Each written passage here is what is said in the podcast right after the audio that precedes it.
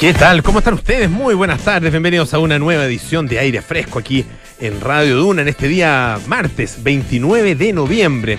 Estamos como siempre en el 89.7 en Santiago, 104.1 en Valparaíso, 90.1 en Concepción, 99.7 en Puerto Montt. También estamos en el canal 665 de BTR.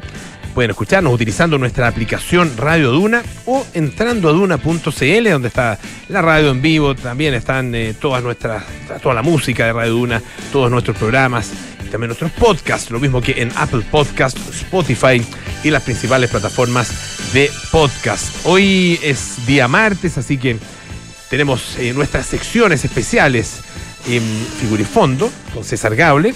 Eh, vamos a hablar acerca de arte, de algunas de las exposiciones que se pueden ver actualmente en la capital y también vamos a hablar de ciencia.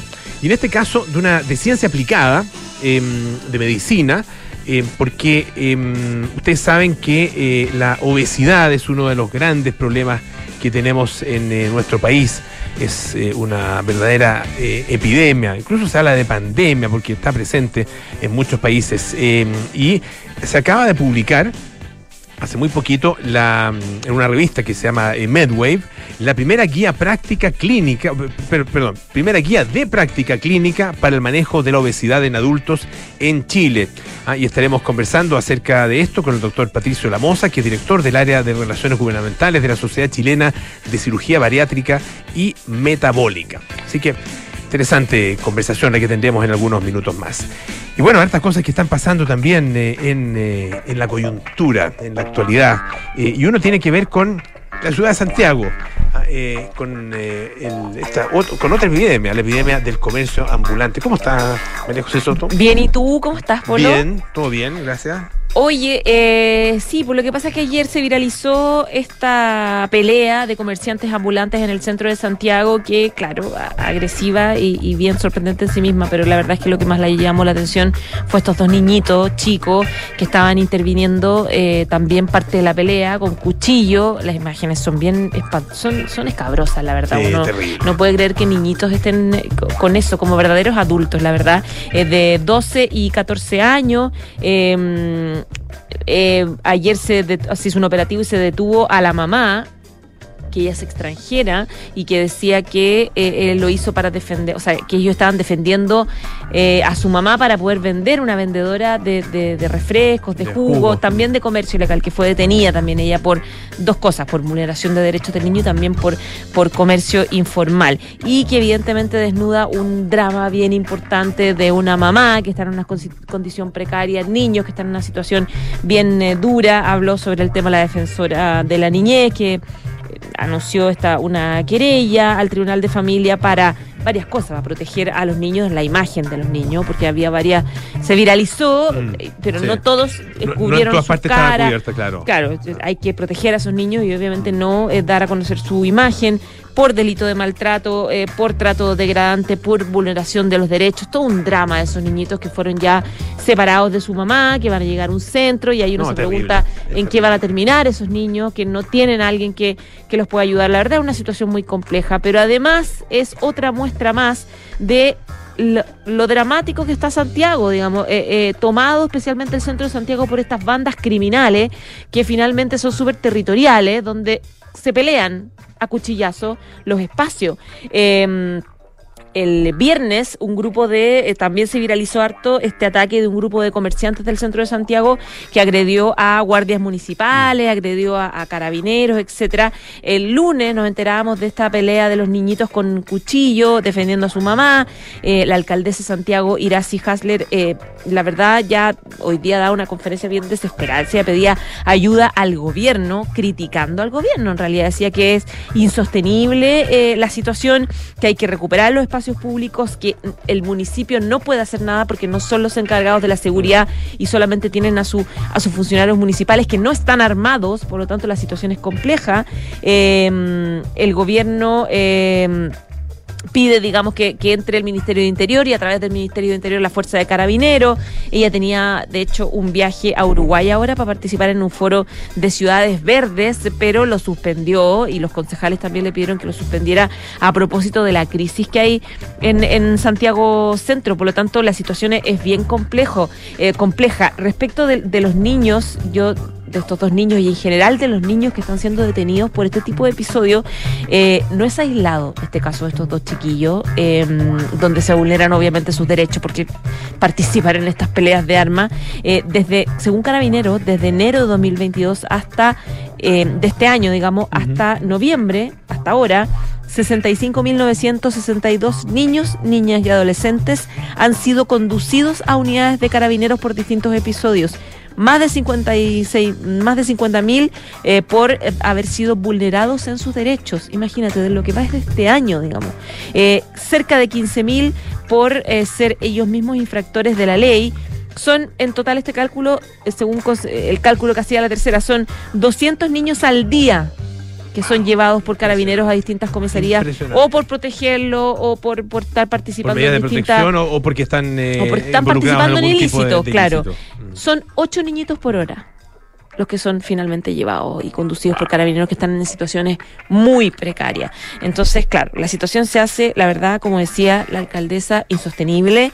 Eh, por un lado, tenías a la delegada presidencial hoy día, Constanza Martínez, hablando de, de que eh, en marzo la situación era mucho peor y diciendo que esto viene del gobierno anterior o viene de la administración de municipio anterior y por otro lado Iracy Haller diciendo acá es el gobierno este el que nos ha puesto las pilas están un poco peloteándose la responsabilidad hoy día esta se hicieron verdaderas redadas sí, en, anoche. en el centro anoche eh, y, y, bueno eh, esto significó que hoy día el centro amaneciera bastante más despejado sí. de lo que está habitualmente pero esas cosas duran horas o duran unos pocos días ah, eh, y de hecho el comercio ilegal el comercio informal se traslada de una comuna a otra. Exacto. Eh, recordemos lo que pasó cuando se apretaron la mano en la comuna en de. Providencia o, o en Ah, Meix. o en Meix, se y una periodista, ¿te se- acuerdas? Claro, Una reportera. exactamente. Y, y se trasladaron a otros, hacia otros lugares más o menos cercanos, de Comuna de Santiago, y qué sé yo, algunas de las comunas eh, eh, cercanas, digamos, que, que están ahí en los alrededores.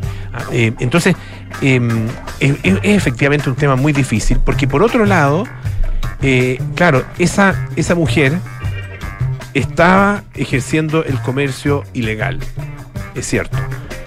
Pero mirado desde otro punto de vista, est- estaba trabajando No, estaba trabajando, Trabajando está en para- una situación compleja para, porque so- para es- sostenerse ella, para sostener la vida de sus hijos. y además inmigrante ilegal en Además, que no, claro. no tiene condiciones para Entonces, trabajar, no puede. O sea, es, es un drama, es un drama mucho más profundo que simplemente el comercio ambulante.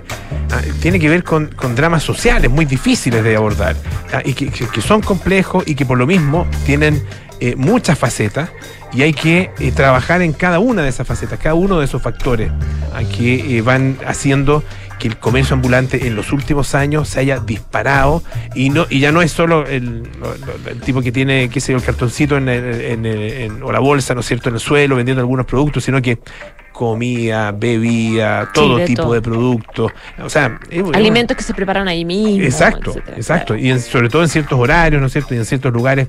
Ahora, esto viene desde hace un montón de años, pero se ha ido agudizando sin duda. Y en muchos casos. no El si- estallido no de la pandemia, digamos. Estallido pandemia y, y- y también la inmigración es descontrolada. Claro. Sí, sí, sí, desgraciadamente, y esto, y esto no es por estigmatizar a, a- a los, a los- a los extranjeros, al contrario, el- el- el- ellos vienen a Chile buscando mejores oportunidades, la gran mayoría viene buscando mejores oportunidades, eh, y claro, es un país que en algún minuto ya dejó de dar esas oportunidades. Desaparecieron esas oportunidades. ¿Y qué queda? El comercio. Vender cosas, comprar y vender cosas. Claro. Eso, eso- eso- o preparar alimentos y venderlos de, de- de- de esa manera. No, no queda mucha alternativa. Por eso es que el problema es tan profundo. Ah, eh, y, y yo creo que no basta con corretearlos. Ah, eh, no basta con llevarlos presos. No, porque como dices tú, se van a trasladar a otro. O, o se van a trasladar que porque, porque oportunidades, ¿no? necesitan eh, comer todos los días. Estoy hablando de las personas que efectivamente eh, están en esa necesidad, distintos al tema de las bandas, ¿ah? el tema que, que- tal como tú, dices- como tú decías, son grupos criminales. ¿ah? Y eso también eso hay que atacarlo de, de- de- de una manera, eh, de una manera mucho más directa y más, eh, y más agresiva probablemente. ¿Ah? porque, porque ya estamos hablando de otro asunto. Pero, pero lo que hay de fondo es una necesidad tremenda. Entonces, ¿Cómo se aborda esa necesidad? Y No, un- y esa y no la puede abordar la alcaldesa de, Santiago, Y- ni la alcaldesa o el alcalde de ninguna comuna. Eh, claro, sí se, escapa de, se escapa del área de la seguridad. Evidentemente tiene Claro. que ser algo más transversal, una, una pega mucho más integral, no solamente ya en más carabineros o, o, o estos acopamientos que se hacen eh, durante la noche para evitar comercio, sino ayuda directa a quienes están en esta condición tan precaria, porque evidentemente que la mamá probablemente no eligió que estuvieran sus hijos con estos cuchillos tratando de defenderse de, de otros comerciantes y de otras bandas también que tienen también como esta suerte de, de- de tomada a las Claro. calles. Lo que, lo que es, eso sí, eh, es una, una, una muestra, un, un signo muy claro del nivel de descomposición al que se llega eh, en, es- en es- en es- en estas situaciones y a lo que se ha llegado en, este- en todo este asunto. Ah, porque no, o sea, ya, ya es, el extremo que finalmente nos hace reaccionar. Ay, ojalá que esa una- sea una reacción efectivamente duradera y que abarque y que aborde los problemas más de fondo. Así sea. Ya pues. Un abrazo. Muchas gracias, José. ¿ah? Chao, chao. Oye, em, ustedes vieron que hubo una, un ciberataque en, em, una isla que se llama Vanuatu. Em, una isla donde que- queda, bueno, queda en el lo que se llama el cordón de fuego del Pacífico, el cinturón de fuego del Pacífico, eh, y habitualmente hay muchos, eh, muchos terremotos, muchos, tienen la verdad mucho movimiento telúrico en, en esa zona. Pero lo que ocurrió fue un ciberataque. Ah, eh, derribaron los servidores y los sitios web del gobierno. eh, y fíjense que a partir de, de ese momento, y, e incluso hasta ahora, esto ocurrió un mes atrás, eh, los, los funcionarios, funcionarios públicos, siguen utilizando sus cuentas privadas de, Gmail en vez de lo- los servidores de, los- de los mails que están instalados eh, en los servidores de- del gobierno, sus computadores personales, lápiz, papel y máquinas de escribir para dirigir el gobierno, ah, de acuerdo con lo que dice una nota del diario eh, The Guardian. Em, este ataque, este ataque de malware, eh, que logró introducirse en las redes estatales, provocó retraso en la comunicación y la, la coordinación de esta, de esta nación, de este país que tiene 314 mil habitantes. La gente incluso recurrió a las páginas amarillas o a la guía telefónica, las páginas amarillas online o la guía telefónica en papel para localizar los números de teléfono del gobierno. Eh, algunas oficinas funcionaban desde sus páginas de Facebook y Twitter.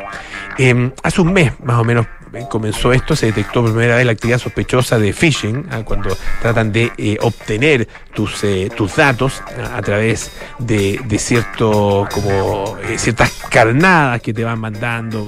Y bueno, hay, gente que entra, ¿no es cierto? Y finalmente termina entregando contraseñas y qué sé yo. Eh, eso es lo que se llama el phishing. Esto a través, se hizo a través de correos electrónicos en el Ministerio de Finanzas y se bloquearon prácticamente todos los archivos de correo electrónico y todos los sitios web, o casi todos los sitios web del gobierno. Eh, no se ha hecho pública, eso sí, la información si estos piratas informáticos pidieron o no un rescate. Eh, dice un analista financiero que los pagos del Ministerio de Finanzas están tardando más en salir, pero de todas formas eh, siempre estamos, dice, en eh, finalmente se están recibiendo. Pese, claro, hay diferencias horarias, entonces, claro, la- la- las comunicaciones se han visto aún más dificultadas. Dicen también que eh, los distintos departamentos gubernamentales han tenido dificultades para seguir conectados. Ah, y esto frustra obviamente a los funcionarios que aplican, como les decía, estas soluciones eh, improvisadas, estas soluciones eh, eh, personales en algunos casos, como sus propios correos electrónicos, ah, eh, los teléfonos eh, móviles de, los- de los funcionarios. ah, claro, eh, dice en todo caso que es un país pequeño y son resistentes a podemos manejar esta situación. Eh, vamos a ver qué pasa. ah, no solo puede esto pasar en, en- aquí, aquí pasó, claro, se trata de un país muy chico, entonces eh, involucró prácticamente a todo el, al sector público. En otros países, países más grandes, el caso de Chile, por ejemplo, puede perfectamente suceder algo similar. Ya ha sucedido ah, con eh, los, eh, los servidores y los sitios web de bueno, distintos tipos de organismos públicos y también empresas privadas. vamos a escuchar un poquito de música. Esto es Electronic con Getting Away with It.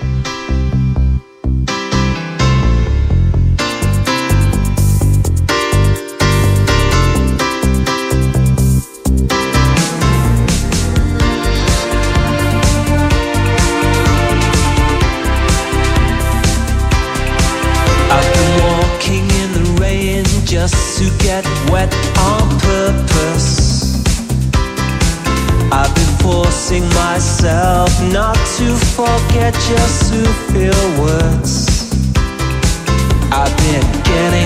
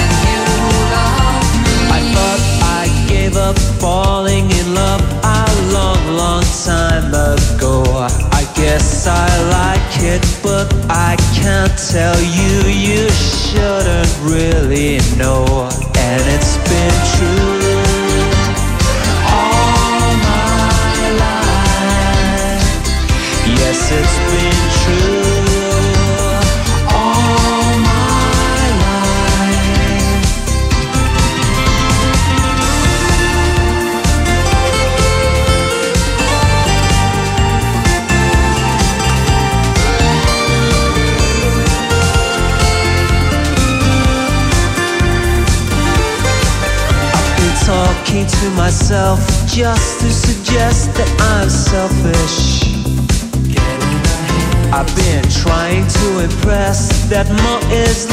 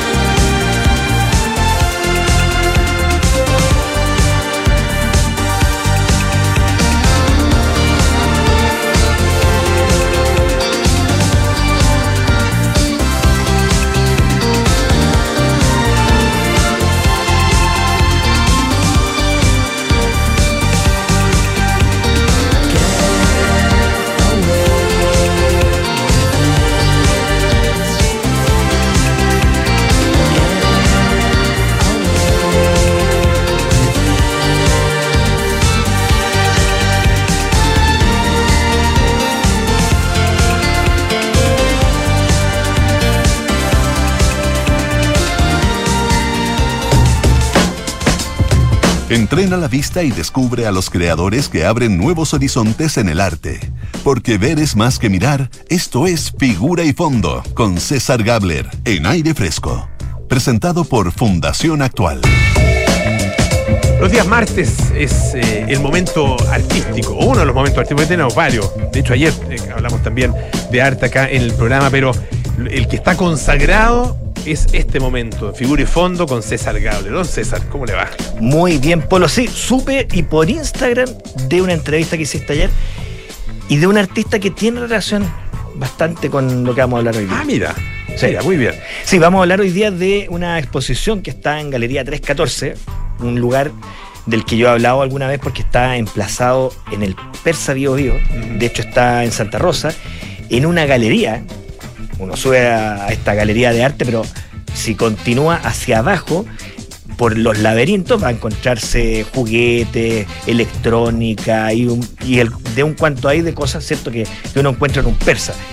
Lo cual no solamente es anecdótico e interesante, sino que creo que tiene bastante relación con estas obras de Daniela Pulido, la artista que, de la que voy a hablar, porque es una producción que uno, en primer lugar, así, en primera, de primera impresión, podría valerse de una etiqueta muy socorrida, que es decir, esta obra es abstracta, pero si el espectador se da un poquito más de tiempo, va a empezar a ver que hay muchas cosas reconocibles, es una muestra bastante grande que, que cubre casi cuatro años de producción, en la que hay una gran cantidad de, de de creatividad, de distintos tipos de obra, dispuestos de una manera muy interesante y todo tiene que ver con una gran cultura visual.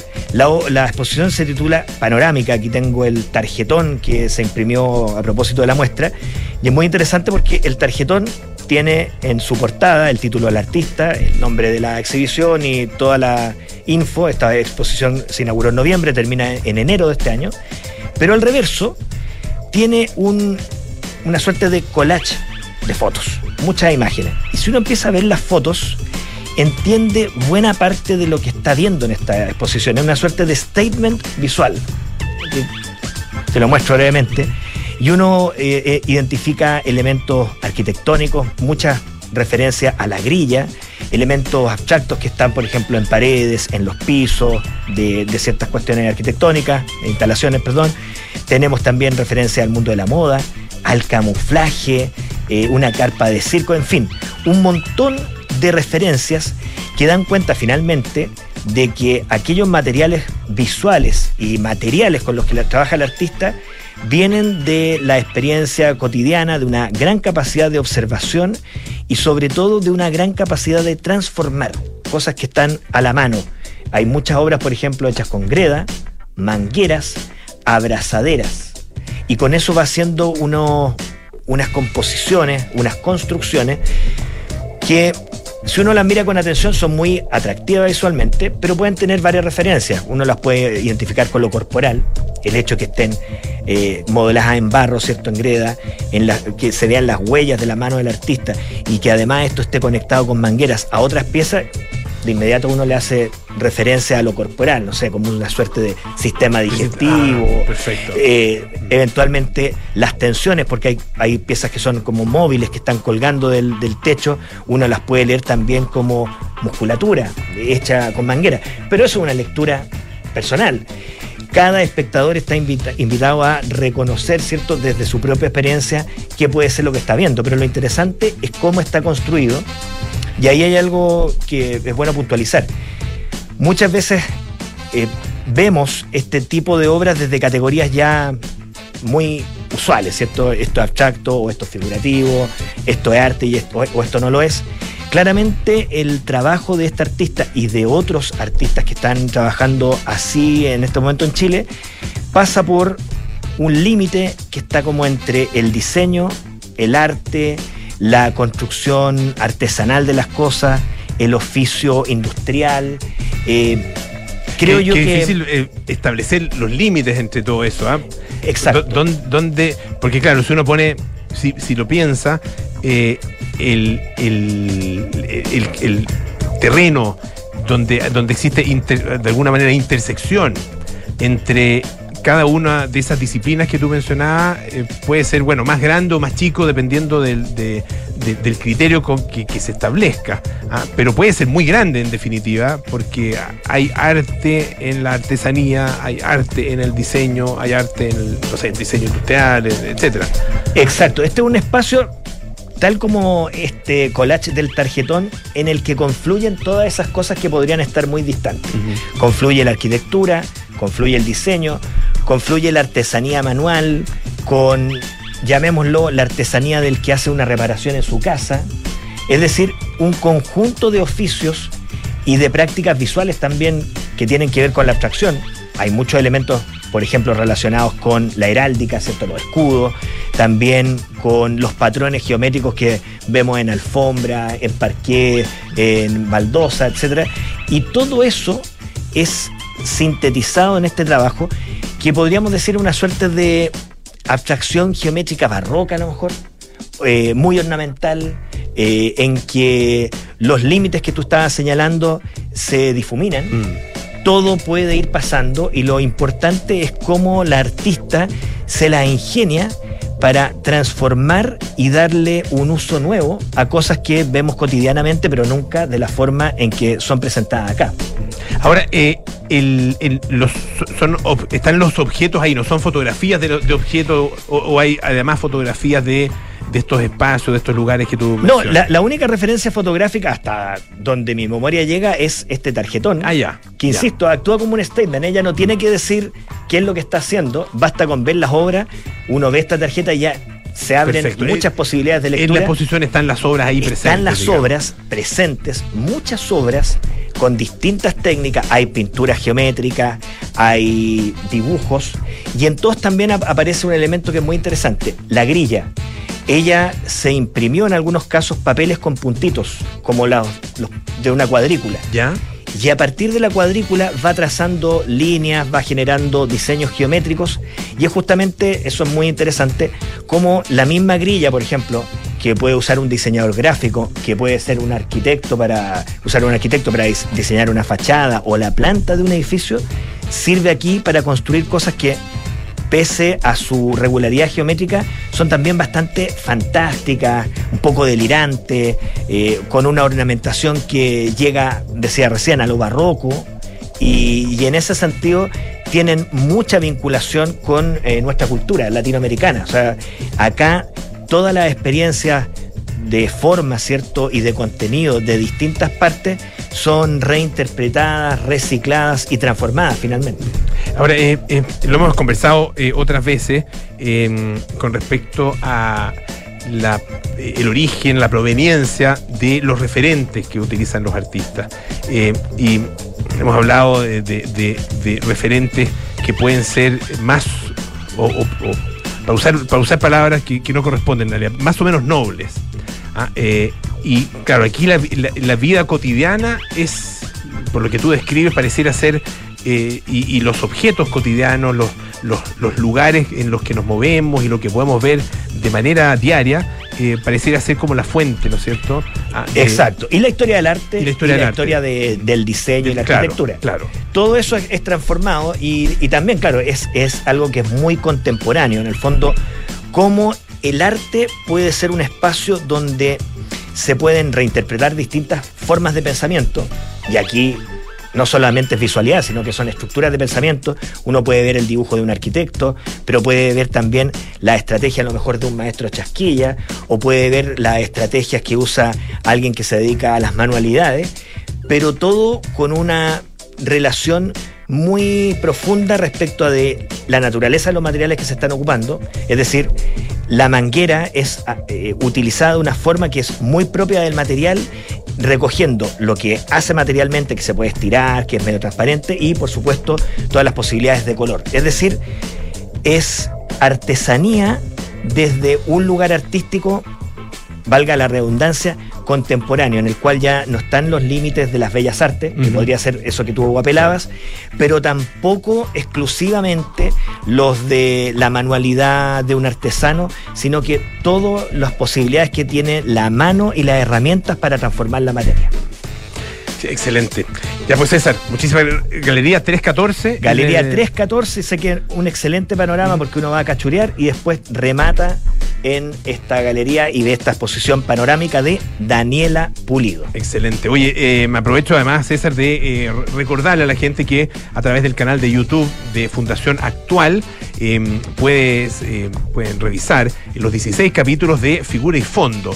Eh, son capítulos no, no de nuestra conversación acá en la radio, sino que conversaciones en las galerías, en los museos, en los lugares donde se han estado presentando durante este año distintas eh, exhibiciones, distintas obras de arte y distintas propuestas de eh, una diversidad bastante grande de artistas. Hay pintura, hay dibujo, hay instalación, hay fotografía, hay video.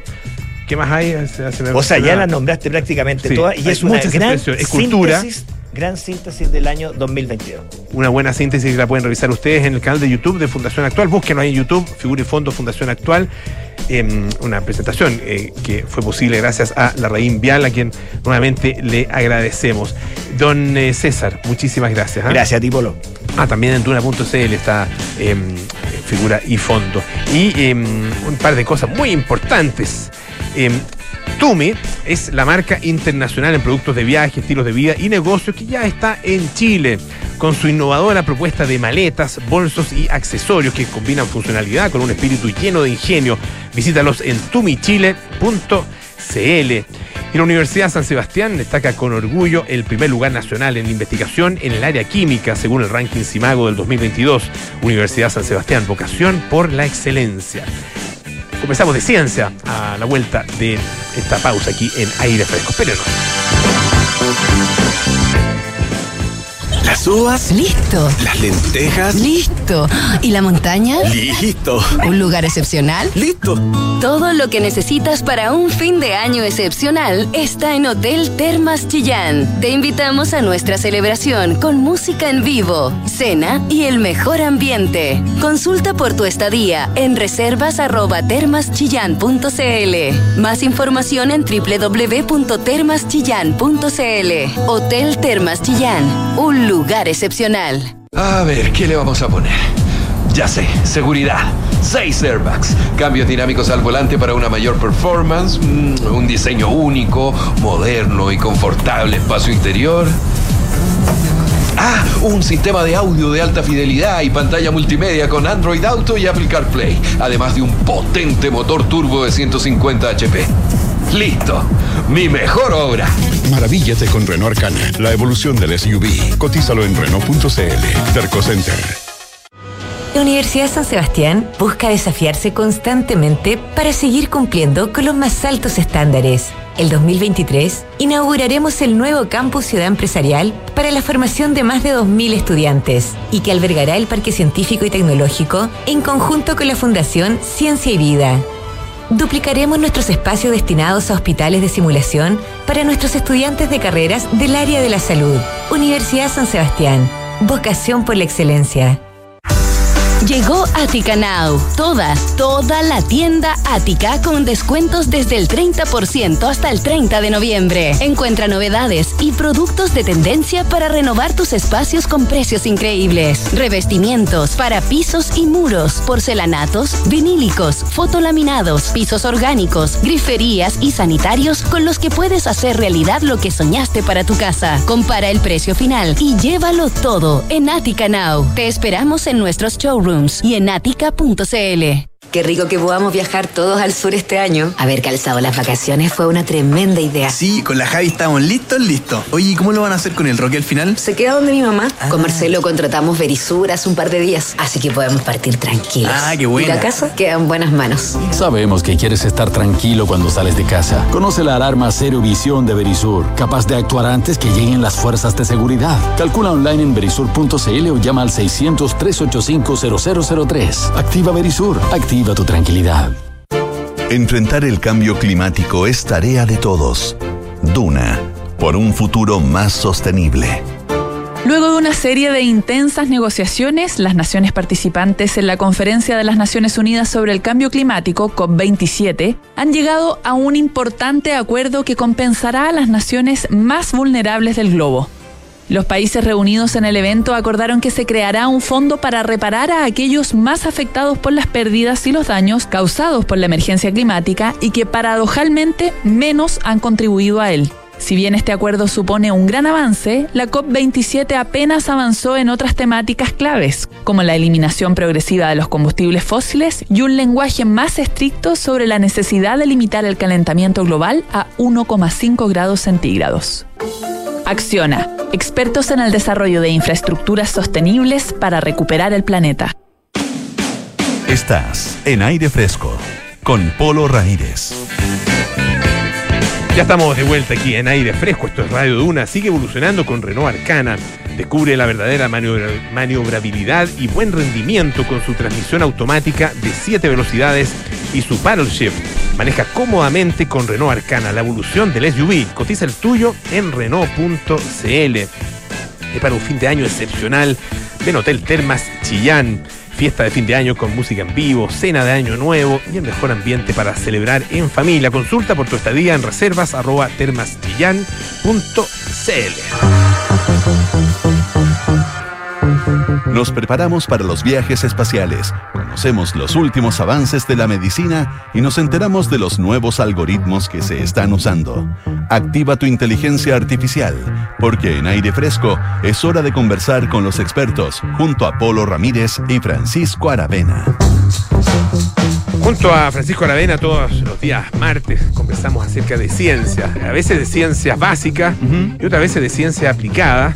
Eh, y en este caso de eh, una, mm, una mirada desde la ciencia, eh, lo que tiene mucho que ver con nuestra vida, ¿ah? Claro. Eh, con nuestra vida cotidiana y con lo que nosotros podemos eh, no solo percibir, sino que también eh, vivir ah, directamente. Exacto, y muy apropiado además que es un tema que uno lo puede mirar a- y abordar desde distintos puntos de vista. Eh, evidentemente es un tema de salud, pero también tiene que ver con convivencia social y con todos los factores quizás incluso culturales y educacionales que influyen a la hora de hacerse cargo de este problema.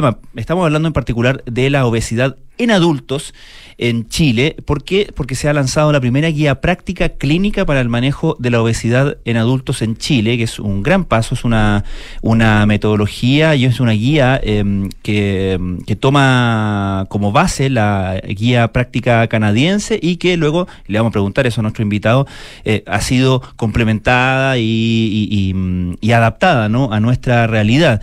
Eh, es exactamente, eh, o sea, justamente un, un trabajo multidisciplinario, entonces muy interesante cómo se, se integran las diferentes consideraciones. Para hablar de eso, estamos con el doctor Patricio Lamoza, director del área de Relaciones Gubernamentales de la Sociedad Chilena de Cirugía Bariátrica y Metabólica. ¿Cómo está, doctor? Muchísimas gracias por acompañarnos hoy. No, muchísimas gracias por la invitación a ustedes. Eh, muy buenas tardes a todos los radioescuchas de, de Duna. Yo soy uno de los que en la mañana y habitualmente en la tarde también los escucha, así que Ah, fantástico. feliz de estar acá. Oye, buena la voz. voz, ¿ah? Buena la voz. Sí, si se, sí, pues. si- dile al Chago que si tiene algún problema, Si- vamos a. si a se pedirle. descuida- Si se descuida, Le- llega les dejo doctor mis Lamoza. datos, les dejo mis datos después. No, ahí, ahí- ahí se encuentran conmigo primero. Podría decir eh, Duna. Duna. Ay, Ay, bueno, el la competencia supone que es positiva. La competencia es progreso, decían Sí. antes. sí. Fin. Bueno, hablemos de esta guía práctica clínica, eh, la importancia que tiene esta, esta publicación, eh, esta confección, primero la publicación de esta guía práctica clínica, y por qué la obesidad en adultos en particular. Ah, eh, ¿Qué es lo, lo- lo específico ahí que nos tiene que ocupar? Mira, la obesidad viene siendo un problema a nivel mundial desde hace bastante tiempo. Ya se hablaba de que era una pandemia antes de tener COVID. Y de hecho, nuestro trabajo, el que tiene que ver con esta guía, partió mucho antes de la pandemia del COVID. Llevamos varios años trabajando, tratando de instalar ¿cómo se llama? La- los tratamientos para la obesidad en las políticas públicas, que sé yo, entrevistándonos con autoridades, etcétera, con mucha gente. Y dentro de la problemática es que efectivamente no teníamos una actualización de unas guías de manejo práctico que estuvieran hechas para todo nivel. Porque había guías que estaban hechas, obviamente, para cirujanos. Los cirujanos que hacemos cirugía bariátrica sabemos y conocíamos las normas que existían, qué sé yo, que existen hasta el día de hoy, que fueron actualizadas hace poco también.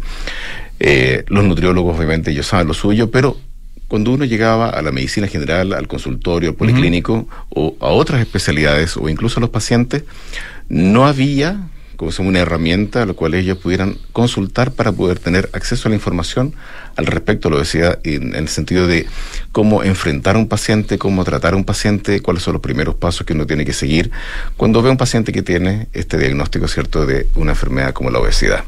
Eh, cuando llega un paciente eh, con obesidad, eh, va, va eh, o llega, digamos, a, a- a ser atendido eh, eh, por el personal médico, eh, ¿bajo qué circunstancias y, y- y por qué motivos? ¿Llega, ¿Llega por el tema de la obesidad o llega más bien por otro tipo de, de, de padecimientos, digamos, otro tipo de dolencia? La- las causas por las cuales los pacientes consultan, por supuesto, a ver, son múltiples. Ya. Obviamente la causa directa, digamos, el, hecho de tener un sobrepeso es probablemente la principal. ¿Por qué? Porque comienza este sobrepeso a limitar al paciente. Él empieza a dejar de a realizar algunas actividades de la vida diaria. Eh, si la familia organiza un paseo al cerro, obviamente él deja de ir porque obviamente eh, se cansa, se lesiona, le duele la rodilla, le duele la cadera. Y eso a veces comienza a motivar también la consulta. En otras oportunidades comienzan a aparecer enfermedades que están asociadas al sobrepeso que obviamente comienzan a aumentar el riesgo cardiovascular que este paciente va a tener. En otras oportunidades, las mismas dolencias, por ejemplo, cuando el paciente tiene que enfrentarse a otro tipo de prestación médica, otro tipo de cirugía, por ejemplo, una cirugía traumatológica, una prótesis de cadera, de rodilla, el traumatólogo para tener una cirugía exitosa necesita que el paciente pierda peso para hacer una- un procedimiento con menos riesgo y con mejores resultados. Claro, claro. Ahora, eh, ahí eh, decíamos al- a la introducción del programa, y un poco lo estamos hablando antes de, de salir al aire, ¿no? Hay, hay factores aquí también que tienen que ver con, em, con eh, discriminación, eh, con eh, actitudes que se tienen hacia la persona con obesidad y, y probablemente también desde las personas que, que, em, que tienen obesidad en torno a eh, esas cosas que se asumen. Eh, se asume, eh, y yo he escuchado muchas veces este comentario entre, entre médicos, por eso lo, lo- pregunto, ¿no? Eh, se asume que una persona eh, obesa más bien ha sido negligente con su propia salud y por lo tanto de alguna manera eh, si tiene una complicación, evidentemente la, se, atiende y todo, pero, pero hay cierta como, eh, no sé si lamento o, o- o incluso enojo, yo- me ha tocado ver, eh, de, de gente que dice, pero ah, ¿cómo, cómo no, ¿cómo no se cuidó? En el fondo, como es causante de sus propios males. Eso ¿Pasa eso? ¿Es una actitud generalizada? ¿Es un problema? Mira, gracias a Dios generalizado no es, pero no es poco frecuente. Y, y esta pregunta que tocabas de hacer eh, va al callo, porque Mm. va al corazón de estas guías. Precisamente el estigma que existe sobre las personas que sufren de obesidad, que tienen este problema de sobrepeso, eh, hace que, bueno, lamentablemente hasta las políticas públicas se ven a veces entrampadas y no logran salir a luz porque nuestras autoridades tienen prejuicios sobre los pacientes que sufren de obesidad. La- el estigma sobre los pacientes es, llega a ser tan grave, hay muchos tipos de estigma, pero llega a ser tan grave que tú, un paciente que sufre estigma, es, le agregas un riesgo como si el paciente fumara. Ese es el equivalente. ¿Ya? O sea, el paciente que sufre en carne propia la estigmatización por tener sobrepeso puede llegar a tener un riesgo cardiovascular aumentado tal cual como si fumara. ¿Y eso, y eso por qué? ¿Por, ¿Por el efecto que eso tiene en la atención de su salud? En la atención de su salud, no. Y, y no solamente sobre la atención, sino que por las repercusiones fisiológicas que el estigma causa sobre el paciente.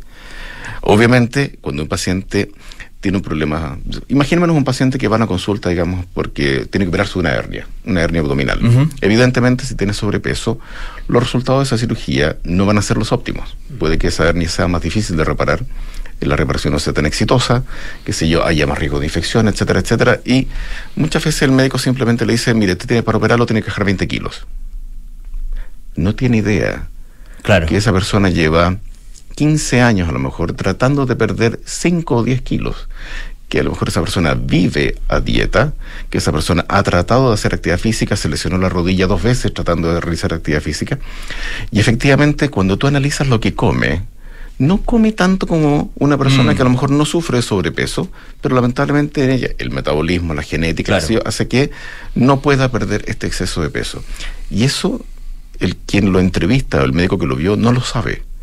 Esa es una historia que tiene el paciente que obviamente antes de prejuiciar que tiene que bajar de peso como si fuera algo fácil de hacer, tiene que indagar. Y si no sabe exactamente cómo ayudarlo, tiene que dirigir al paciente hacia los grupos de especialistas que efectivamente pueden dar ayuda para que efectivamente se logre una baja de peso lo suficientemente significativa para que este paciente pueda hacerse la cirugía con menos riesgo. Y eso pasa a nivel, lamentablemente, de salud, que se, se supone que somos los que sabemos. Ahora, Claro. imagínate eso mismo, pero en gente que no es de la salud. Ya, Hay gente, ¿qué le ha pasado que ve a una persona, a un restaurante, y entra una persona con mucho sobrepeso, una persona que podríamos categorizar de una obesidad mórbida, ¿cierto? Y la gente lo queda mirando, y lo queda mirando cuando va a empezar a comer, a ver, dice, ¿qué, qué va a comer esta persona? Mm. ¿O cuándo va a parar de comer? Y la persona a lo mejor se pide una ensalada, porque no quiere comer otra cosa, simplemente Mm. porque, o porque le gusta la ensalada, y dice, ah, debe estar a dieta seguramente. Mm. O sea, hay todo un prejuicio detrás. no- Claro. Y obviamente hay una discriminación de todo tipo, laboral, familiar, etcétera, que sufren las personas con obesidad. Y esta guía, como te digo, van al corazón precisamente de eso. Sí, estaba viendo que de hecho entre los 58 autores de la, de la guía hay ju- eh, eh, especialistas de diferentes, eh, valga la redundancia, especialidades médicas, también eh, gente de, de medicina familiar, psicología y psiquiatría, en el fondo ap- apuntando ef- efectivamente a esto, ¿no? Sí, y ginecología A eso- a eso- también, que, Mm. que uno diría, "Oh, ginecología un poquito más lejos. No, también, porque la salud de la mujer también se ve afectada cuando tiene obesidad como diagnóstico. Ahora, este, este, esta actitud, estas actitudes que estamos hablando, eh, a veces uno las distingue que vienen de una buena intención en el sentido de cierta intención pedagógica, ¿no? Eh, eh, cierta como, eh, eh, qué sé yo, demostración hacia, por ejemplo, los niños o hacia, en el fondo es como, eh, cu- cuídate porque si no, ¿ah? Eh, y, y en general, eh, uno ha visto cómo la mm, justamente el, no quiero decir maltrato, pero esta actitud hacia, hacia quienes sufren de obesidad em, se ocupa como especie de herramienta pedagógica. Es como, ten cuidado. eh, no te conviertas en esto, un poco, por, por duro que suene, ¿no? Sí, absolutamente. Em, entonces, ¿cómo, ¿cómo conciliar efectivamente la educación en torno a la buena alimentación, en torno a los buenos hábitos, no solamente, por ejemplo, de los niños, sino que de las madres y padres de los niños, que también hay una responsabilidad importante ahí y una formación de hábitos ahí eh, muy relevante para el, resto de la vida de la persona? Eh, ¿Cómo conciliar eso? ese mensaje con esta, esta actitud eh, más comprensiva y más acogedora de los adultos que sufren de obesidad. Es dificilísimo. Mm. Es dificilísimo porque, mucho- el- a ver, el, el camino al infierno está plagado de buenas intenciones, Sí, claro. dicen.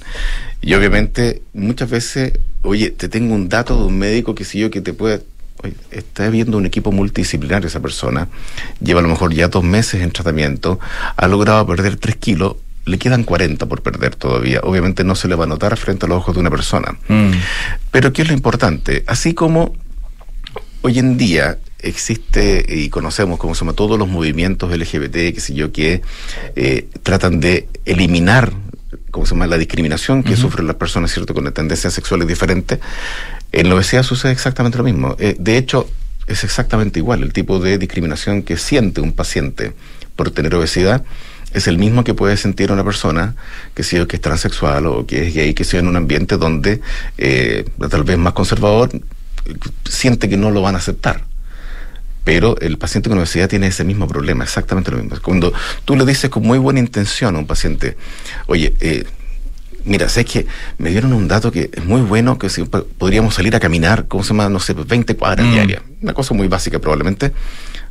Oye, la trotadora, esta persona ya camina 30 cuadras diarias. Y eso uno no lo sabe. Claro. Y eso, en el fondo, es la- o sea, del cuerpo de los demás no hay que hablar. Ya, y esa persona ya sabe que tiene obesidad, sabe que tiene que pedir ayuda, sabe que tiene una enfermedad hoy en día. Hoy en día es una, está categorizada ya, y en Chile hay un proyecto de resolución que se hizo en, el- en la Cámara de Diputados, ¿cierto? Y en el Senado el año pasado, antepasado, donde efectivamente se, el año pasado se estableció que era una enfermedad crónica. Y esas personas están habitualmente en forma activa pidiendo ayuda. Lo que pasa es que muchas veces no han encontrado el lugar preciso donde tienen que llegar para que la- esta ayuda sea efectiva. Y recurren a la dieta de aquí, a la dieta de allá, que se lleva al fenotipo, al genotipo, al keto, a la grasa, a la luna, al repollo, etcétera, etcétera, o distintos especialistas que, yo, que le prometen imanes, que le prometen acupuntura, que le y obviamente cuando uno analiza, y yo me dedico a la cirugía bariátrica, que hoy por hoy es el tratamiento más eficiente, más efectivo para lograr una pérdida de peso significativa, la historia de los pacientes es que efectivamente ya intentaron todos los tratamientos habidos y por haber para poder perder peso. Y, y ven la cirugía como la última ya, chance que tienen. Y eh, les cuesta tomar la decisión. Y ahí viene incluso otra discriminación, porque mucha gente les dice, oye, te fuiste por el camino fácil. Ah, pero tú te operaste, po. Claro, y no eso- tienen idea qué camino ya recorrió antes para llegar a la cirugía y tampoco conocen cómo es el camino quirúrgico. Claro, claro. Que no es Y la nada adaptación fácil. posterior, porque- Exactamente, hay una adaptación tremenda. Hay, hay una tasa, perdón, Polo, Sí, pero sí, sí. hay una tasa de, de- de- de fracaso en, en ese sentido, ¿no? Que de gente que no puede cambiar sus eh, hábitos o que no le resulta la cirugía por esto, ¿no? Efectivamente, a ver, hay un, hay un el, el resultado de la cirugía bariátrica en general es bastante bueno. Ah. Sin embargo, eh, ahí puede ocurrir una reganancia de peso, Mm. ¿cierto? Que tú lo puedes tildar de fracaso dependiendo de cuál haya sido el objetivo primario que la persona tuvo cuando Ya, recurrió claro. a la cirugía. Porque hay personas que a lo mejor su objetivo primario es perder peso.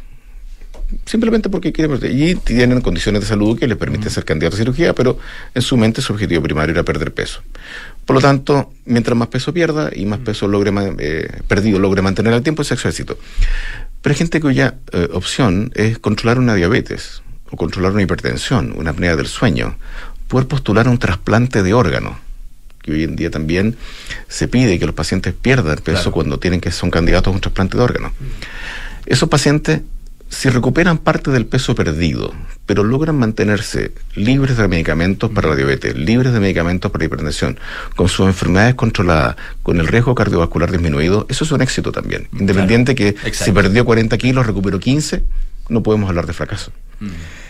Estamos conversando con el doctor Patricio Lamosa, que es director del área de Relaciones Guberna- Gubernamentales de la Sociedad Chilena de Cirugía Bariátrica y Metabólica. Eh, usted decía una, cosa que, es, muy cierta, que no hay que hablar del cuerpo de los otros. Eh, pero hay un elemento adicional que es eh, la mirada hacia el propio cuerpo y la consideración del propio cuerpo, eh, que es, bueno, muy, muy variada, depen- depende obviamente de cada una de las personas, eh, y el tema de la obesidad o del sobrepeso es en ese sentido, tiene un elemento subjetivo en ese sentido. Ah, eh, Me imagino que hay mediciones y hay definiciones objetivas, científicas, ¿no es cierto? Eh, médicas, para decir esta persona tiene o no tiene obesidad.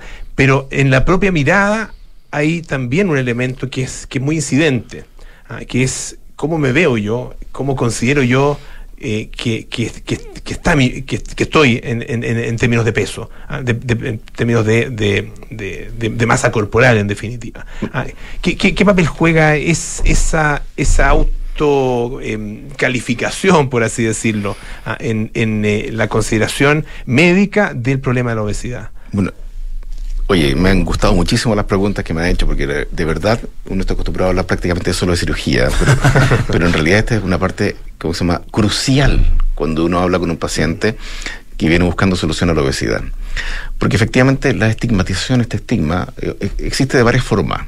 Uno es un estigma directo, como se llama, en donde hay una actitud directa, oye, y con un apodo, qué sé yo. Hay otro que es el indirecto, en donde el mejor ejemplo puede ser a lo mejor que cuando los niños se separaban para elegir a los, el equipo de fútbol, Ah, claro. el, entre comillas voy a decirlo así gordito, quedaba al final Claro, y para largo. claro. Eh, no es directo, nadie le dijo nada, pero indirectamente quedó reflejado. Exacto. Y está también la autoestigmatización, en donde el paciente, él, siente que eh, ha fracasado, él siente que no va a poder resolver su problema, y ahí los equipos de salud mental que trabajan con nosotros, ¿cómo se llama?, son fundamentales.